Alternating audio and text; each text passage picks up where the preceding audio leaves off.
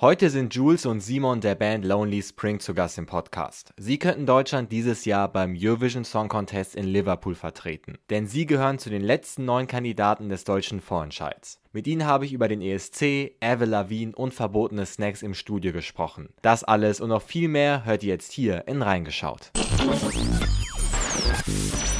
Mein Name ist Mark Linden und das hier ist reingeschaut. Schön, dass ihr mit dabei seid. Ihr wisst ja vielleicht, dass ich ein riesiger ESC-Fan bin und deshalb freue ich mich noch mehr, dass die Jungs von Lonely Spring heute zu Gast sind, denn sie könnten Deutschland dieses Jahr beim größten Musikwettbewerb der Welt vertreten. Dazu aber später mehr im Interview. Julien und Simon sind tatsächlich Zwillinge, die schon seit ihrer Schulzeit zusammen Musik machen. Zusammen mit Gitarrist Manuel und Schlagzeuger Matthias bilden sie heute die Band Lonely Spring. 2021 veröffentlichten sie mit Change the Waters ihr erstes Album. Und jetzt stehen sie mit ihrem Song Misfit im Finale von Unser Lied für Liverpool. Am 3. März entscheidet sich, ob vielleicht sie das Ticket für den ESC lösen. Heute ist die Hälfte von Lonely Spring bei mir zu Gast. Simon und Jules, ich freue mich total, dass ihr da seid. Es gibt jede Menge, worüber wir sprechen müssen. Aber erstmal hi, Jungs. Hi, wir freuen uns auch Hello. sehr, äh, dabei zu sein und auch dabei beim Podcast zu sein natürlich. Auf jeden Fall. Ähm, und wo ich mich richtig drauf freue, dass ihr am 3. März euren Song äh, Misfit beim Deutschen Vorentscheid performen werdet. Und ich muss das mal vorneweg sagen, ich habe den Song in meiner Playlist und es ist so ein Song, ich kann ihn so viermal hintereinander hören.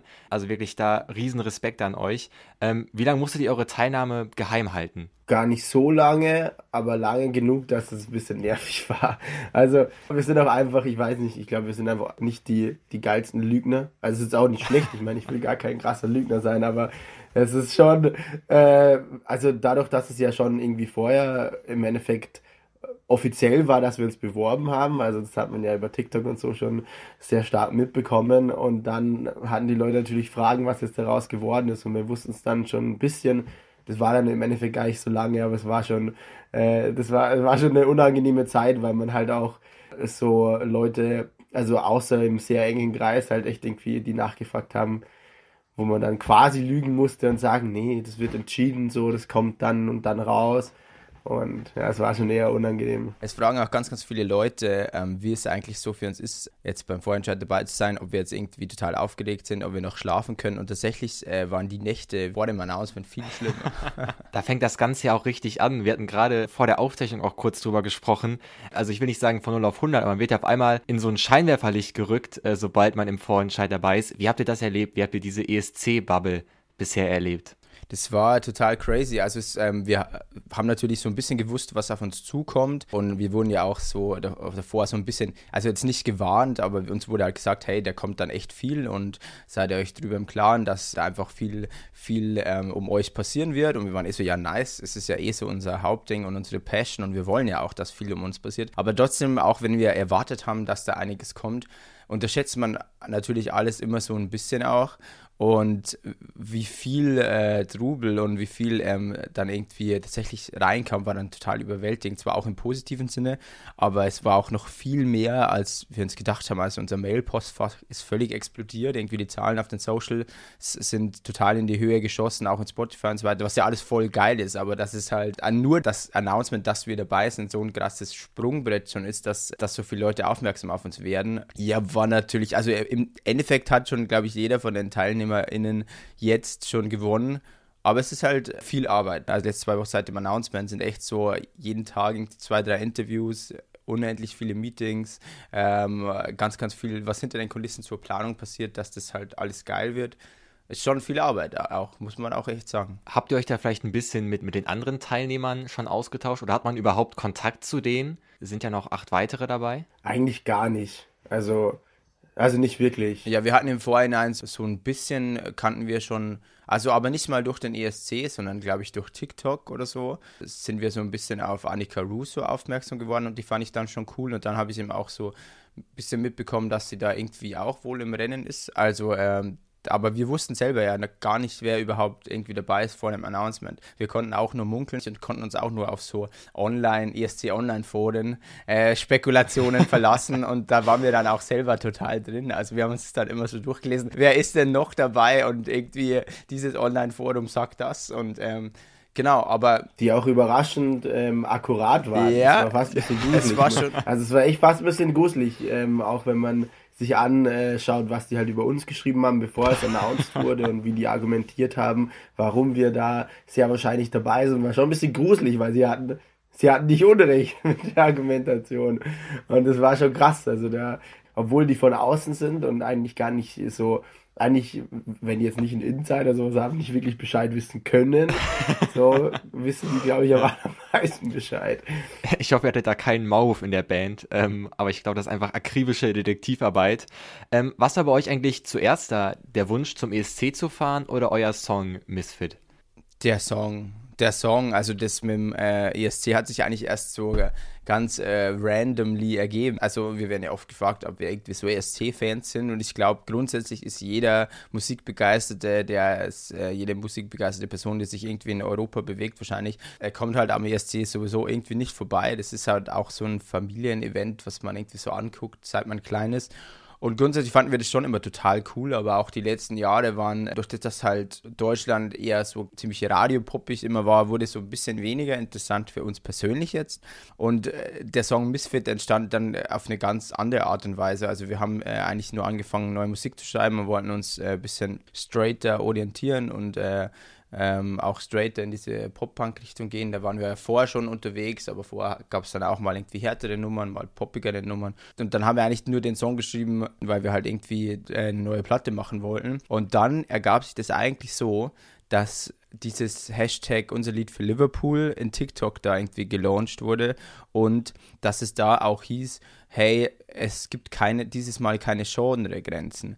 Und gerade weil wir natürlich mit diesem ganzen äh, Maneskin-Hype vor äh, zwei Jahren, der es natürlich auch total erwischt hat, also wir sind auch seitdem super, super krasse Fans der Band und das sind wir natürlich auch dankbar, dass wir die dadurch entdecken konnten. Und da waren wir dann so ein bisschen angespornt und dann weiß ich noch, dass unser Gitarrist und, Drum und unser Drummer, dass wir beide separat voneinander, haben wir dieses äh, TikTok geschickt von Eurovision.de, wo die das halt erklärt haben mit diesem Hashtag, dass man sich da bewerben kann.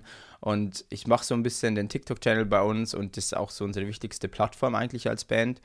Und dann habe ich so ein paar Nächte drüber geschlafen und dann habe ich mir gedacht, hey komm, du postest jetzt einfach mal so ein TikTok, mal gucken, was einfach so passiert gesagt, getan. Ich habe dann noch so eine richtig cheesy Catchphrase dazu geschrieben, äh, die natürlich äh, nicht wirklich wahr war. Also ich habe halt so geschrieben, so Manager bewirbt uns beim, beim ESC, wenn dieses Video 10.000 Likes bekommt. Oder dann äh, lässt es unser Manager zu, dass wir uns dort bewerben oder irgendwie sowas. Ähm, er muss mit seinem guten Namen herhalten. ja, den, aber der ist eigentlich, also Shoutout an ähm. Daniel, der ist eigentlich ein sehr, sehr, sehr, sehr korrekter, cooler Typ. Aber ähm, ich, ich nutze ihn da immer schamlos aus. Auf jeden Fall war es dann so, dass ich das gepostet habe. Dann hat es in wenigen Tagen hat es halt nicht 10.000 Likes, sondern 35.000. Und dann war das eigentlich so der Ansporn, was uns auch so, ja, das war der erste Step, der uns völlig überwältigt hat, dass wir uns da gedacht haben, boah, ey, krass, so viele Leute würden das beim ESC fühlen. Und dann haben wir uns beworben. Also, um die Frage zu beantworten, erst der Song. ja, erst der Song, das hat ja alles funktioniert. Ihr seid dabei beim Vorentscheid. Und ich glaube auch, warum der, der Song so gut ankommt, also ich habe mich mal so ein bisschen auch in meinem Freundeskreis umgehört, was so da die Favoriten sind. Ihr habt ja schon so ein bisschen so diesen, oh, ich weiß nicht, ich will ihn jetzt mal als Laie so als 2000er Avril Lavigne-Style so bezeichnen. Ähm, würdet ihr mir da recht geben und ist das was, was sich einfach irgendwann ähm, in eurer musikalischen Entwicklung ergeben hat oder war das so, ähm, als, ihr, als ihr Lonely Spring gegründet habt, direkt euer Ziel, ey, da wollen wir hin?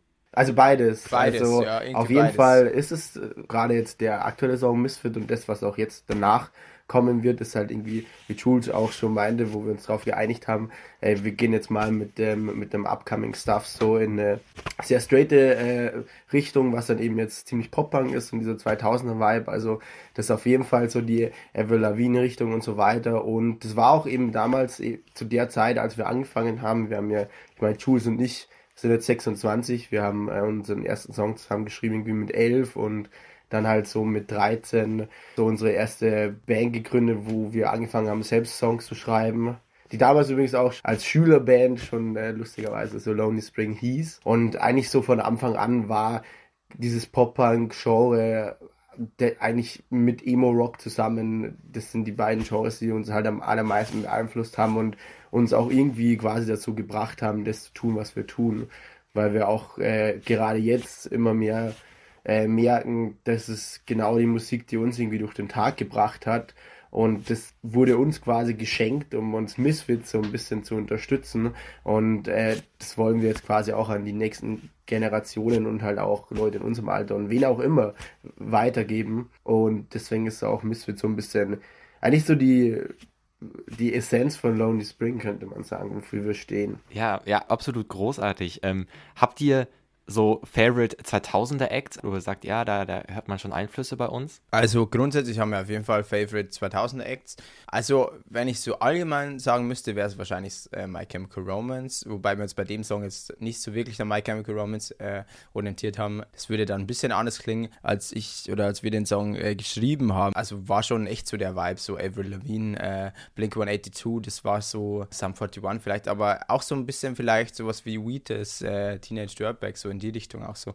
Also es war schon eher so diese, diese poppige Pop-Punk-Richtung eigentlich so. Ich weiß nicht, ob man es in dem Song so hört. Ich finde auch vom Gesang her geht es halt wirklich so ein bisschen straighter, so in Avril Lavigne-Richtung. Singt immer ein bisschen straighter.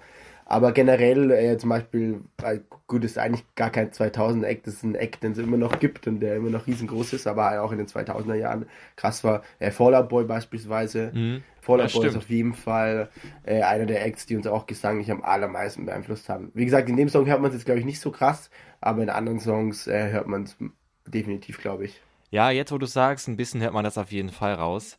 Ähm, ich finde es immer großartig, wenn ich hier reingeschaut Musiker habe, die ihre Songs selber schreiben, ähm, weil ich das total spannend finde. Hatte ich auch letztens mit Anissa Russo drüber gesprochen, die auch mit dabei ist beim Vorentscheid. Ähm, wie kann ich mir bei euch so eine Session im Studio vorstellen? Ist das irgendwie eine, weiß ich nicht, Gruppenarbeit, wo zwei arbeiten und zwei chillen?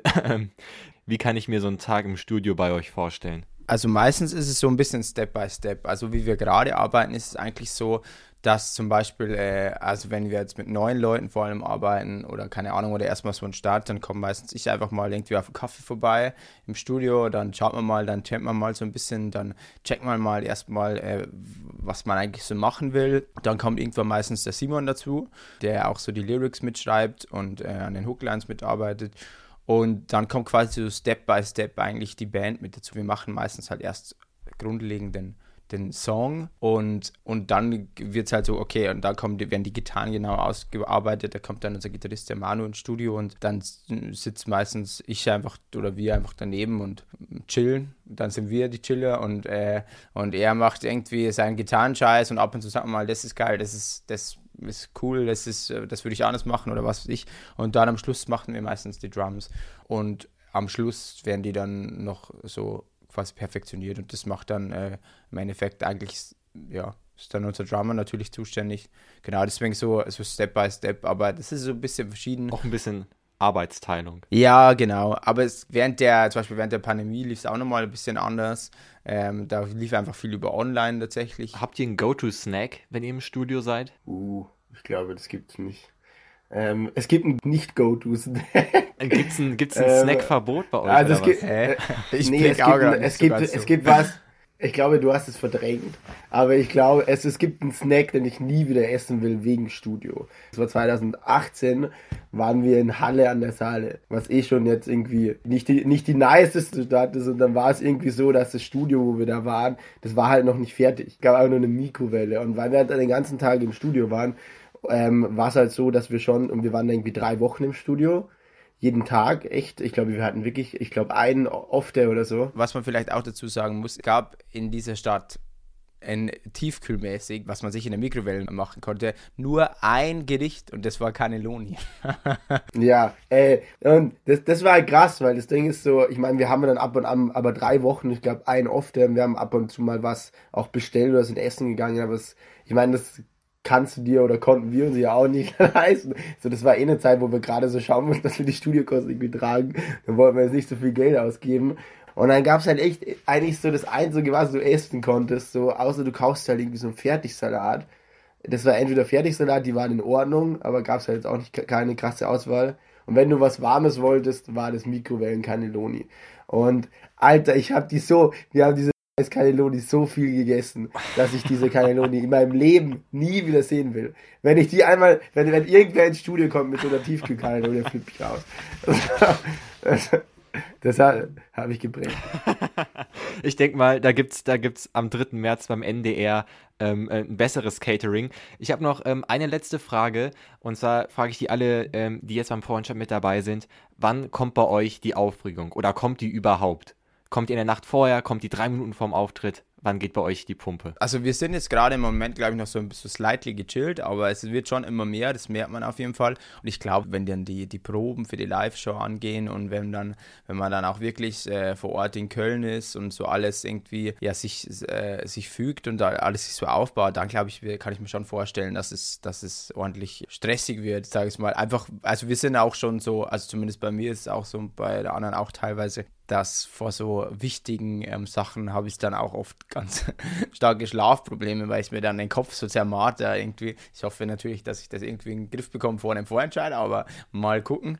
Es wird schon immer mehr und je mehr man dann auch fix macht, also je mehr sich herauskristallisiert, okay, so wird die Live-Shows, das macht man, das macht man, desto aufregender wird es auch, aber desto, äh, desto mehr beginnt man natürlich auch so ein bisschen zu schauen, okay, haut es hin, wird es cool und boah, da sehen ja echt viele Leute zu. Was wenn wir es verkacken, aber. Es ist halt auch ein bisschen so, ähm, der, was jetzt bei mir zum Beispiel schon mehr und mehr einsetzt, ist halt so die bisschen die Nervosität, die mit dem Ehrgeiz einhergeht, weil ähm, ich finde es super schön, dieses Miteinander, was ja auch beim ESC generell ein bisschen dieser Vibe ist, oder total der Vibe ist eigentlich sogar.